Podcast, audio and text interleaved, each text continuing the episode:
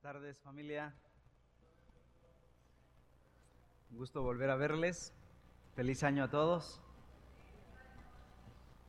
Gracias a Dios porque nos permite llegar hasta este día, pidiendo y rogando su bendición para lo que viene.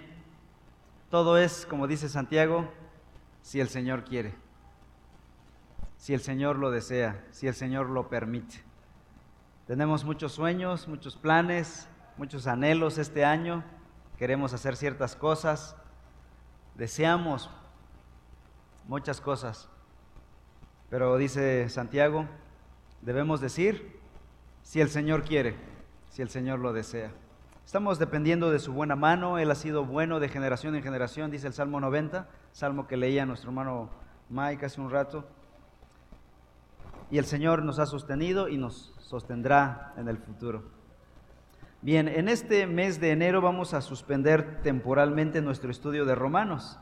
Vamos a hacer una pausa a este estudio porque estaremos hablando acerca de la misión de la Iglesia Reforma. Estaremos hablando de cómo Reforma vive en misión. Eh, yo quiero que se entienda esta realidad. Vivir en misión no es solo un eslogan para nosotros como iglesia. Suena bonito quizá, tal vez deslumbrante, pero yo quisiera que no se quedara en el eslogan, sino que llegara a ser parte de nuestra vida, de cómo Reforma vive en misión, cómo nuestra iglesia vive en misión. Y que todos, como un ejército marchando, prediquemos la palabra. En un ejército, si se dan cuenta, todos van al mismo compás, movimiento de manos, pies, arma y todo lo demás. Si alguien se queda a limar las uñas, se sienta a tomar el sol, eso ya no es un ejército. Los atacan y asunto arreglado. ¿no? no, todos van marchando al mismo compás. Y esa es nuestra oración, para que como iglesia también todos marchemos bajo la misma, ah, el mismo compás de nuestro Señor. Pero para que una iglesia viva en misión, tiene que vivir primero la palabra y conocer la palabra. Y es la primera exposición. El día de hoy hablaremos acerca de la palabra de Dios como fundamento de nuestra iglesia. No podemos ser una iglesia obediente a la gran comisión si no conocemos la escritura, si no conocemos la palabra de Dios. Será una ficción, será mero ah, amiguismo, será mera motivación, mera filosofía quizá, pero no será motivada por la palabra de Dios. Nuestras convicciones deben estar fundadas en la palabra. Y este año yo quisiera que fuésemos una iglesia más bíblica, más pura en nuestros pensamientos y en todo nuestro quehacer como iglesia estuviese fundamentada en la palabra del Señor. ¿Están de acuerdo conmigo? Sí. Bueno, vamos a pedir al Señor su bendición, vamos a orar para que el Señor nos ayude. Padre, en esta hora queremos suplicarte que nos ayudes a obedecer la gran comisión que nos has dado como iglesia. Para eso existe la iglesia en este mundo, para ser la proclamadora de las buenas noticias del Evangelio de nuestro Señor Jesucristo, su cabeza, su capitán, su rey. Ayúdanos a ser obedientes a nuestro amo y Señor y Salvador Jesucristo. Ayúdanos, por lo tanto, a sembrar nuestras convicciones, a fundamentar nuestra iglesia en tu palabra, Dios. Pedimos que este año sea un año de bendición, de crecimiento en la palabra, de cada creyente que se congrega en esta iglesia pueda conocer tu palabra. Te lo pido en el nombre de Cristo Jesús. Amén. La palabra de Dios entonces debe llegar a ser el fundamento de nuestra iglesia. La iglesia es una institución divinamente establecida. No fue establecida por los hombres, sino por Jesucristo mismo. Jesucristo dijo, yo edificaré mi iglesia y el Hades no prevalecerá contra ella. ¿Quién la edificó? Cristo Jesús. Él ha fundado. Su fundamento, su base es la palabra de Dios. Antes de llegar al pasaje que hoy quiero analizar con ustedes, Hechos capítulo 6, yo quisiera que viéramos Efesios capítulo 2, versículos 19 al 22. Efesios 2, 19. Y dice, Así la palabra de Dios en este pasaje. Así pues, ustedes ya no son extraños ni extranjeros, sino que son conciudadanos de los santos y son de la familia de Dios. 2.20 ahora. Están edificados sobre el fundamento de quiénes? De los apóstoles y profetas, siendo Cristo Jesús mismo la piedra angular, en quien todo el edificio bien ajustado va creciendo para ser un templo santo en el Señor. Aquí Pablo está enseñando que Dios nos ha adoptado a nosotros, los, los creyentes. Y ahora tenemos una familia, somos parte de la familia, dice aquí el versículo 19, somos parte de la familia de Dios. La familia de Dios. La iglesia local es la familia de Dios. Y dice también, hablando metafóricamente, Pablo ahora pone una metáfora y dice que esta familia, llamada la iglesia, es como un edificio. Es una construcción, pero tiene un fundamento. ¿Dónde está fundamentada? Versículo 20. Edificado sobre qué cosa? Sobre el fundamento de los apóstoles y profetas. El fundamento son los apóstoles y profetas. Pero ¿qué quiere decir Pablo con fundamentados en los apóstoles y profetas?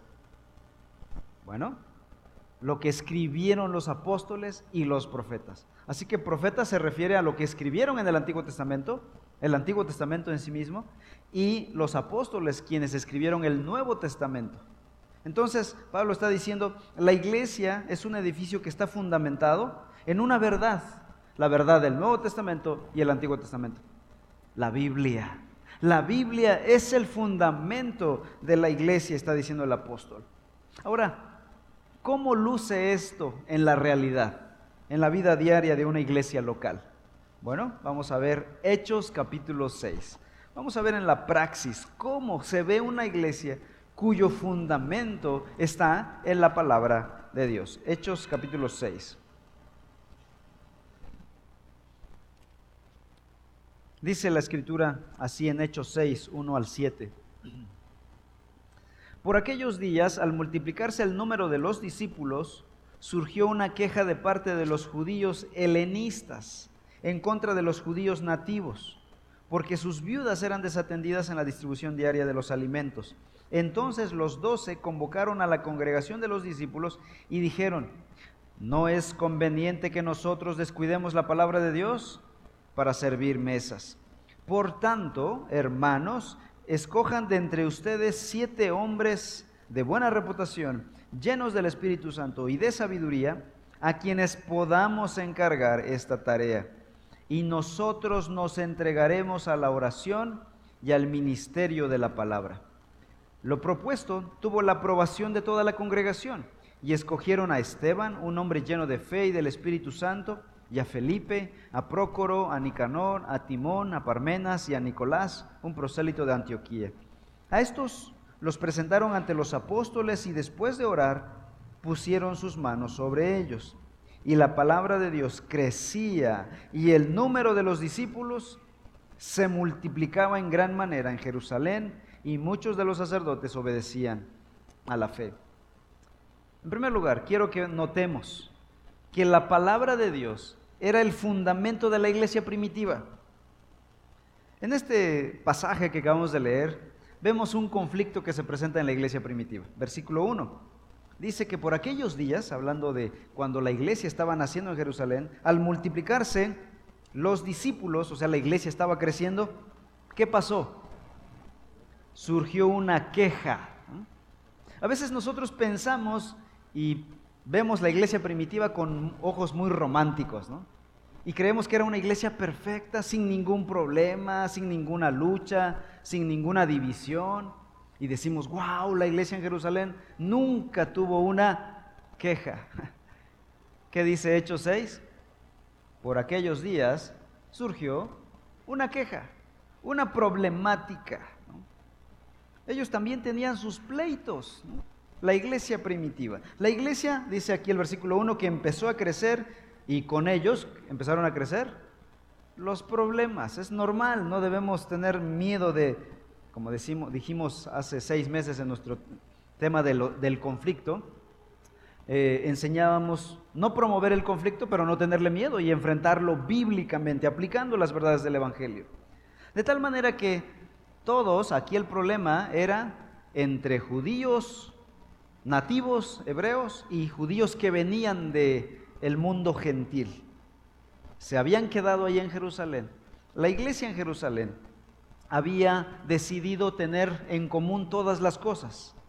Habían aportado sus cosas y las habían como que almacenado en una bodega gigante allí en Jerusalén. Y todos los días había un grupo, los apóstoles distribuían la despensa para cada familia. Así lo hicieron ellos. Esto no es un prototipo o una doctrina para cada iglesia que hagamos esto. Esto le pasó en, particular a la iglesia primitiva.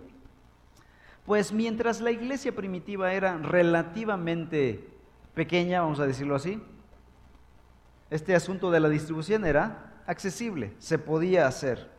Los apóstoles repartían despensas durante la semana y el fin de semana, el domingo, predicaban la palabra. Pero, ¿qué dice el versículo 1?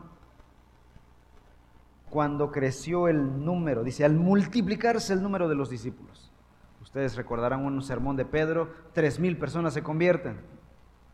Se multiplicó la iglesia, creció. De tal manera que la tarea de repartirle a tres mil personas se volvió irrealizable. O entregaban despensas o predicaban.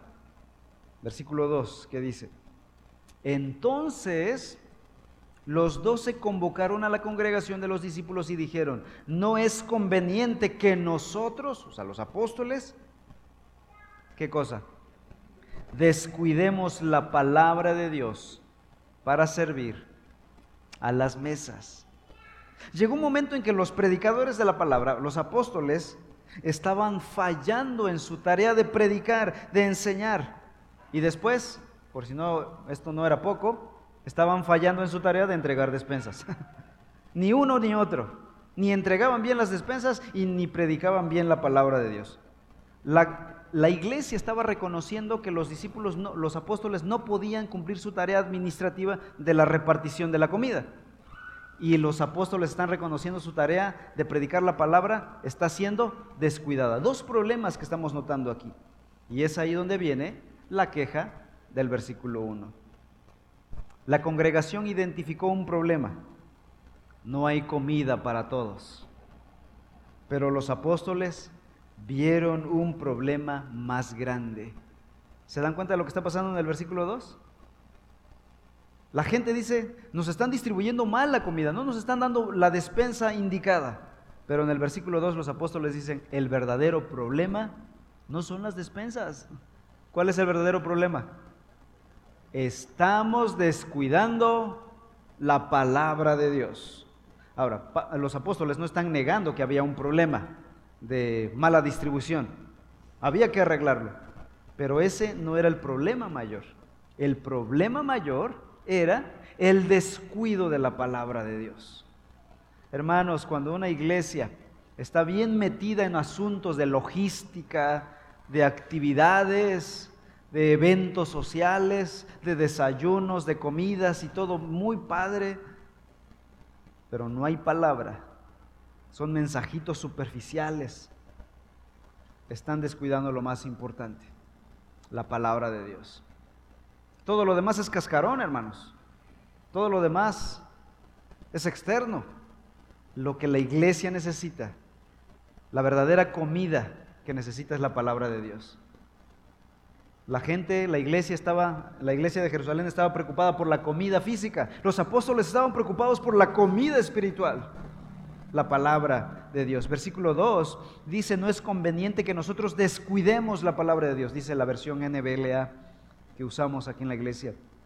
Pero en el versículo, en la Reina Valera dice, no es justo que dejemos la palabra.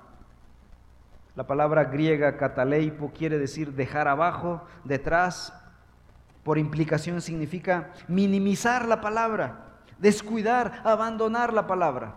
Estaban abandonando la predicación de la palabra por estar tan ocupados en actividades de administración. Y es que la iglesia tiene una parte administrativa. Y sí, esa es una de las tres áreas principales del pastorado de una iglesia local, la parte administrativa. Sin embargo, no podemos descuidar la parte prioritaria que es la palabra de Dios. Y bueno, la solución cuál sería? Versículo 3 y 4. Hechos 6, 3 y 4. Por tanto, hermanos, escojan de entre ustedes siete hombres de buena reputación, llenos del Espíritu Santo y de sabiduría, a quienes podamos encargar esta tarea. Y nosotros nos entregaremos a la oración y al ministerio de la palabra. Cuando hay un buen diagnóstico del problema, habrá una buena solución al problema.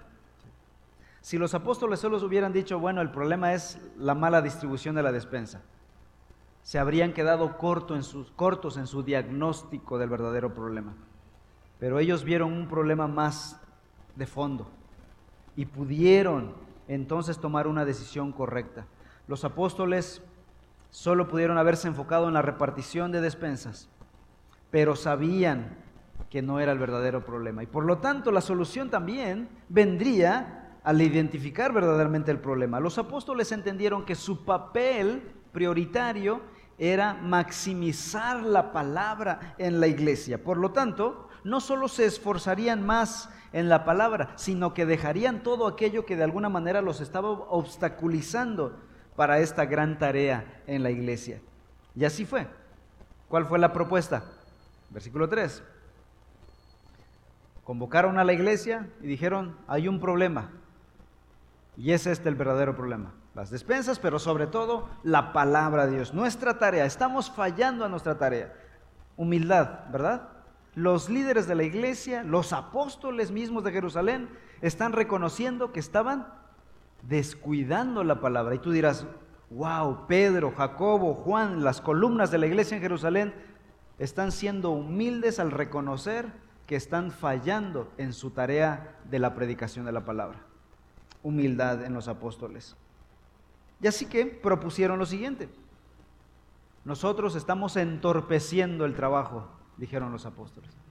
Escojan a otros siete hombres con estas características para que ellos se encarguen de aquello que nosotros estamos haciendo mal y nos ocuparemos en nuestra prioridad. Así que dejaron el ministerio de las despensas para ocuparse en la palabra y en la oración. Y es ahí donde surge el oficio de diácono. Los ancianos eran los apóstoles y el segundo oficio los diáconos. Versículo 3. Por tanto, hermanos, escojan de entre ustedes siete hombres de buena reputación, llenos del Espíritu Santo y de sabiduría, a quienes podamos encargar esta tarea. Hermanos, el ministerio no se puede hacer como llanero solitario. No podemos trabajar solos. Una iglesia que cuyo líder trabaja solito está condenado a la autodestrucción. Necesitamos trabajar como ejército, decíamos hace un momento.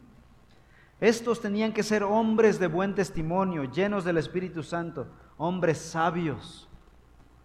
Y ahora alguien se preguntará, hermano, ¿por qué razón se requerían cualidades tan elevadas solo para servir a las mesas? ¿Cómo que tenía que ser lleno del Espíritu Santo para repartir despensas? ¿No se está desperdiciando ahí un buen elemento? ¿Cómo que hombres de buen testimonio, sabios, para que repartan las despensas? Hermanos, la respuesta es que estas altas cualidades de estos siete hombres se debía a que debían ser hombres que entendieran que su papel en el servicio en la iglesia local contribuía a la predicación de la palabra. Ellos estaban conscientes, nosotros vamos a hacer esto con humildad para que los apóstoles sean desahogados y ellos puedan cumplir con su tarea delante del Señor y a la iglesia. Esto es trabajar en equipo, hermanos. Esto es saber tomar tu lugar y no pelear por quiero aquel puesto, aquel lugar, sino quiero ser efectivo donde Dios me quiera tener, con tal de que la palabra de Dios sea predicada en la iglesia local. De ahí que Pablo diga, no impongas las manos ligeramente, en 1 Timoteo capítulo 5. Los diáconos deben ser hombres de buen testimonio, hombres sabios, llenos del Espíritu Santo. ¿Cuál fue la respuesta de la iglesia ante esta propuesta? Versículo 5. Lo propuesto tuvo la aprobación de toda la congregación. La iglesia se sujetó a sus líderes porque era una iglesia que amaba la palabra de Dios, que estaba fundamentada en la palabra de Dios. Era una iglesia, dice el versículo en el capítulo 2, Hechos 2:42, dice que era una iglesia que se dedicaba continuamente a las enseñanzas de los apóstoles, a la comunión, al partimiento del pan y a la oración. Esto permitía que fuese una iglesia saludable. A pesar de sus problemas, la iglesia en Jerusalén era una iglesia saludable. Y en este pasaje podríamos notar las características de cómo es una iglesia saludable. Por ejemplo, versículo 1 dice así. En aquellos días, al multiplicarse el número de los discípulos, surgió una queja de parte de los judíos helenistas contra los judíos nativos, de que eran desatendidas sus viudas. Escuchen esto, primera característica de una iglesia saludable. Una iglesia saludable no es una iglesia perfecta. Tiene sus problemas, pero sí es una iglesia que se multiplica. Dice aquí que al crecer el número de los discípulos o al multiplicarse el número de los discípulos tuvieron esta problemática. Hermanos, las iglesias saludables se multiplican. No significa que sean perfectas, que no tengan sus problemas. Otra característica, una iglesia saludable no es una iglesia perfecta, que no tenga problemas, pero es una iglesia que está centrada en la palabra. Versículo 2. Entonces los dos se convocaron a la congregación y dijeron, no es conveniente que nosotros descuidemos la palabra de Dios. Versículo 4, nosotros nos entregaremos a la oración y al ministerio de la palabra. Una iglesia saludable no es una iglesia perfecta, es una iglesia que tiene luchas, pero está centrada en la palabra. Siguiente característica de una iglesia saludable. Una iglesia saludable no es una iglesia perfecta, pero es una iglesia santa, versículo 3. ¿Cuál era uno de los requisitos para los diáconos en el versículo 3? Que fuesen llenos del Espíritu Santo, es hombres santos, caminando en santidad.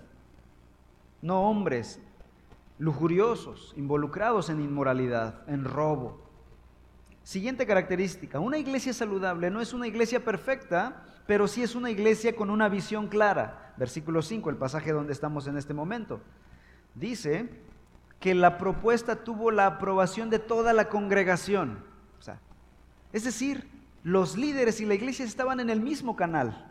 De tal manera que cuando los apóstoles dieron la propuesta, vamos a hacer esto para solucionar este problema, la iglesia dijo, hagámoslo.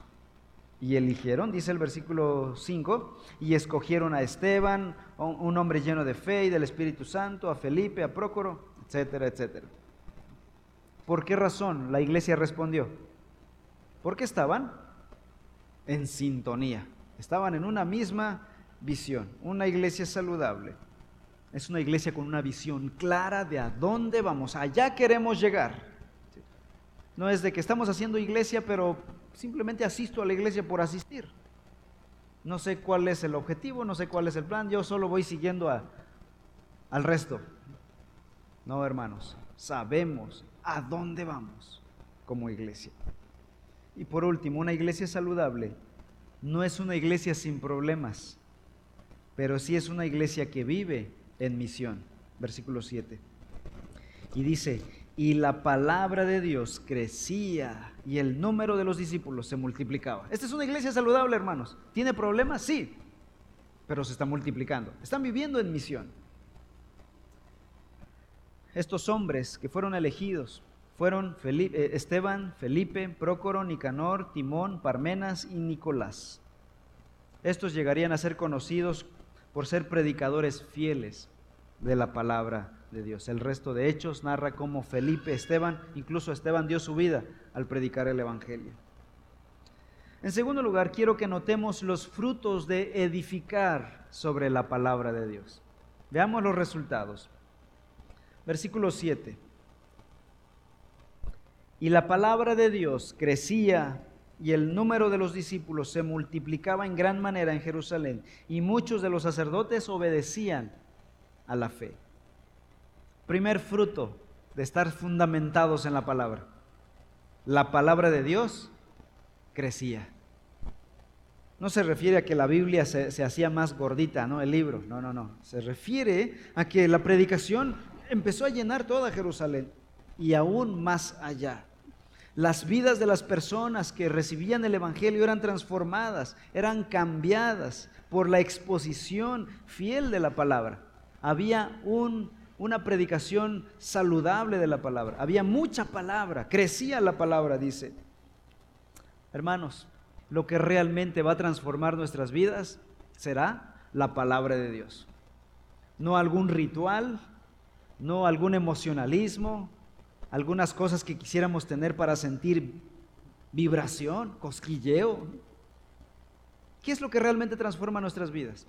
La palabra de Dios. Leí la historia de un matrimonio inconverso que recibió de regalo una Biblia.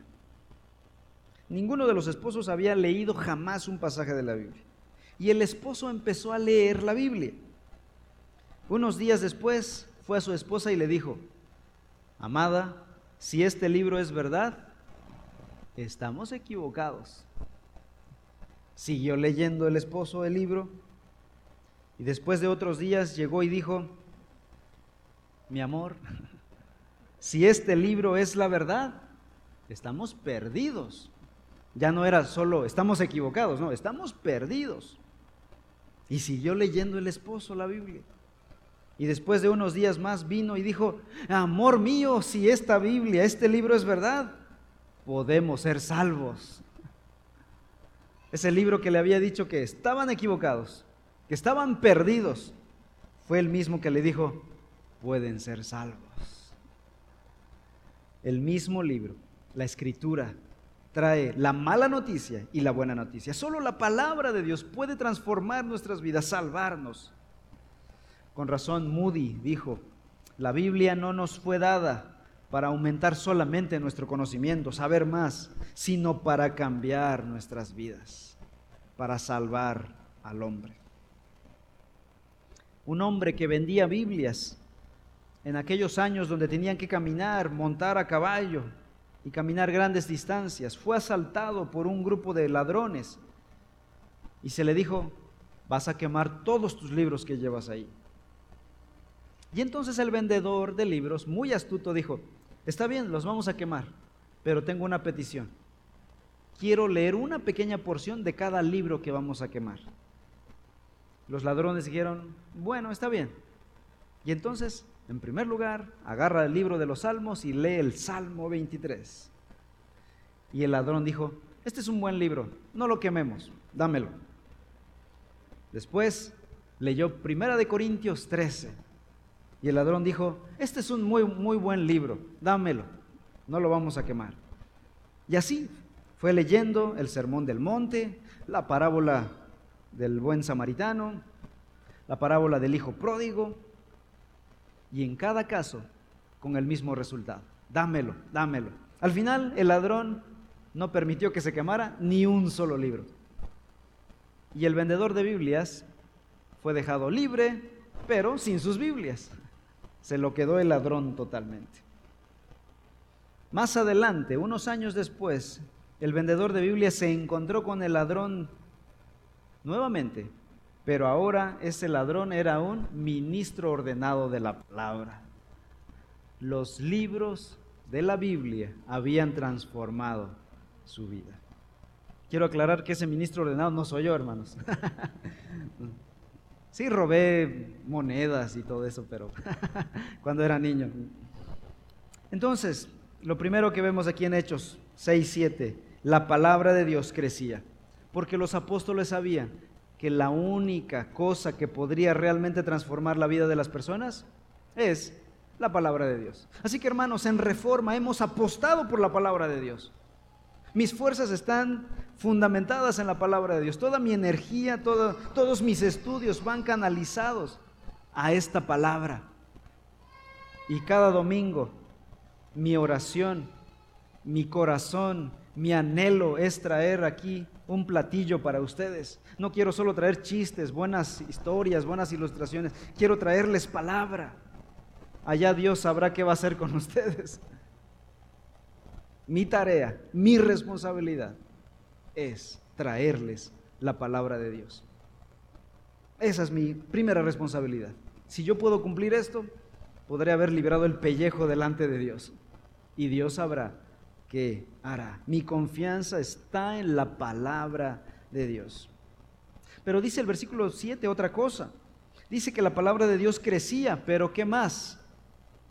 Y el número de los discípulos se multiplicaba de qué manera? En gran manera en Jerusalén. Incluso muchos de los sacerdotes, aquellos que quizá habían asesinado a Jesús, estaban creyendo en el Evangelio. Cuando una iglesia se organiza en torno a la palabra para darle prioridad a la escritura, donde el púlpito es fuerte en la palabra de Dios, será una iglesia que crece.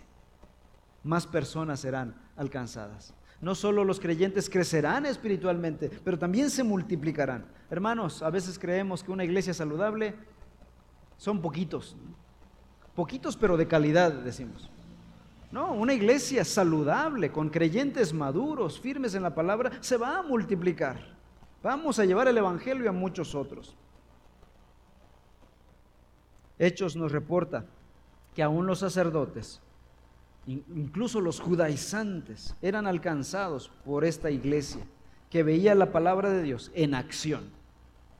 Cito a R.C. Sproul, un predicador que murió hace unos años, diciendo, la iglesia occidental no experimentará verdadero avivamiento y verdadera reforma a menos que la iglesia vuelva a la forma bíblica de vivir y de adorar.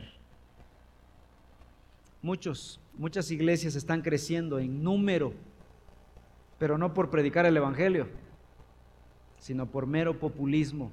Hay algo que les atrae y todo mundo va ahí. Pero la verdadera iglesia que crece bíblicamente es resultado de la obra del Evangelio en nuestros corazones.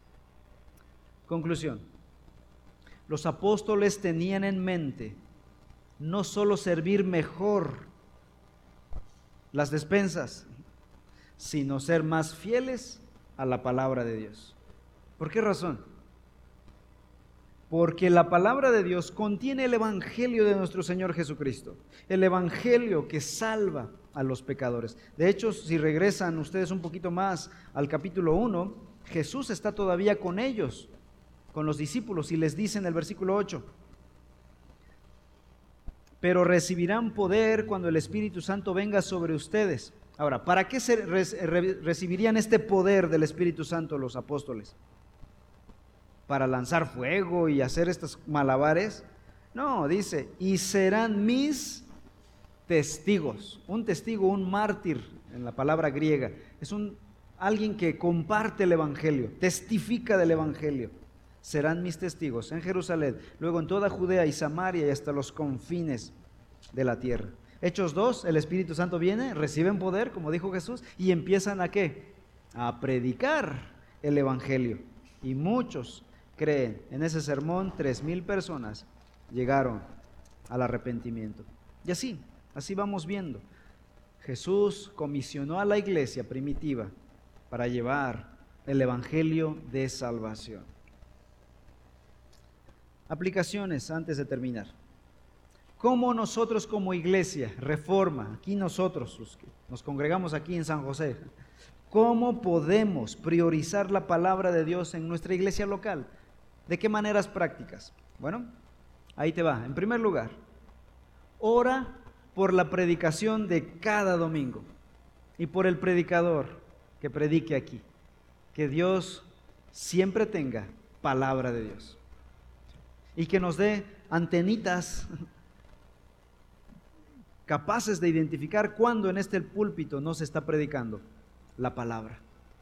En segundo lugar, sirve a la iglesia local para que los predicadores puedan dedicarse a la predicación y a la oración. Si cada uno de nosotros servimos en nuestras áreas en particular y somos fieles y lo hacemos con excelencia, nuestros predicadores no tienen que ocuparse de esas áreas y poder dedicarse a la oración y al estudio de la palabra y poder ser fieles en la palabra. En muchas iglesias quieren que el pastor sea el plomero, el jardinero, el que visita hospitales, tumbas, que haga labor de consejería, pero también quieren que el domingo traiga un buen sermón. ¿Cómo? ¿De dónde? ¿Cuándo va a tener tiempo para prepararse para un buen sermón? Hermanos, la predicación seria de la palabra no llevan 10 minutos, 15 minutos, una hora. Esto lleva horas de cada día. Si quieres contribuir para priorizar la palabra de Dios en nuestra iglesia, en tercer lugar, prepárate tú mismo en la palabra. Disipúlate, hermano. Disipúlate en la palabra del Señor. Necesitamos más maestros de la palabra de Dios. Hoy en día vivimos en una cultura donde se prefiere lo emocional sobre el estudio de la palabra, porque el estudio de las escrituras es tan tedioso, es pesado, requiere diligencia, esfuerzo, que queremos algo sencillito, ligerito, superficial, emocional, emocionante. Eso de estudiar libro por libro y paso a paso, es tan pesado. Mucha gente va a las iglesias para sentir algo o para experimentar algo, pero no va para escuchar la voz de Dios. Y el más feliz de todo esto es Satanás. Dice, así quiero a las iglesias, así está bien. Hermanos, estudiemos la palabra del Señor con compromiso. Y en último lugar, ama la palabra de Dios, ama el Evangelio y predica el Evangelio. De tal manera que cuando escuches palabra sana, te deleitarás en la palabra sana. Será para ti un platillo que alimente tu alma. Vamos a orar. Padre, te damos gracias por tu palabra, porque es ella el instrumento que tu Espíritu toma para transformarnos primeramente para darnos vida de entre los muertos, resucitarnos y darnos vida espiritual, traernos a nuevo nacimiento. Y después es esta palabra la que nos santifica, la que nos equipa, la que nos fundamenta, la que nos lleva a conocerte, Señor. Permítenos, Señor, ser una iglesia fundamentada en tu santa palabra. Todo esto para tu gloria y tu honra y para la extensión de tu evangelio en este mundo. Te lo pedimos en el nombre de Cristo Jesús.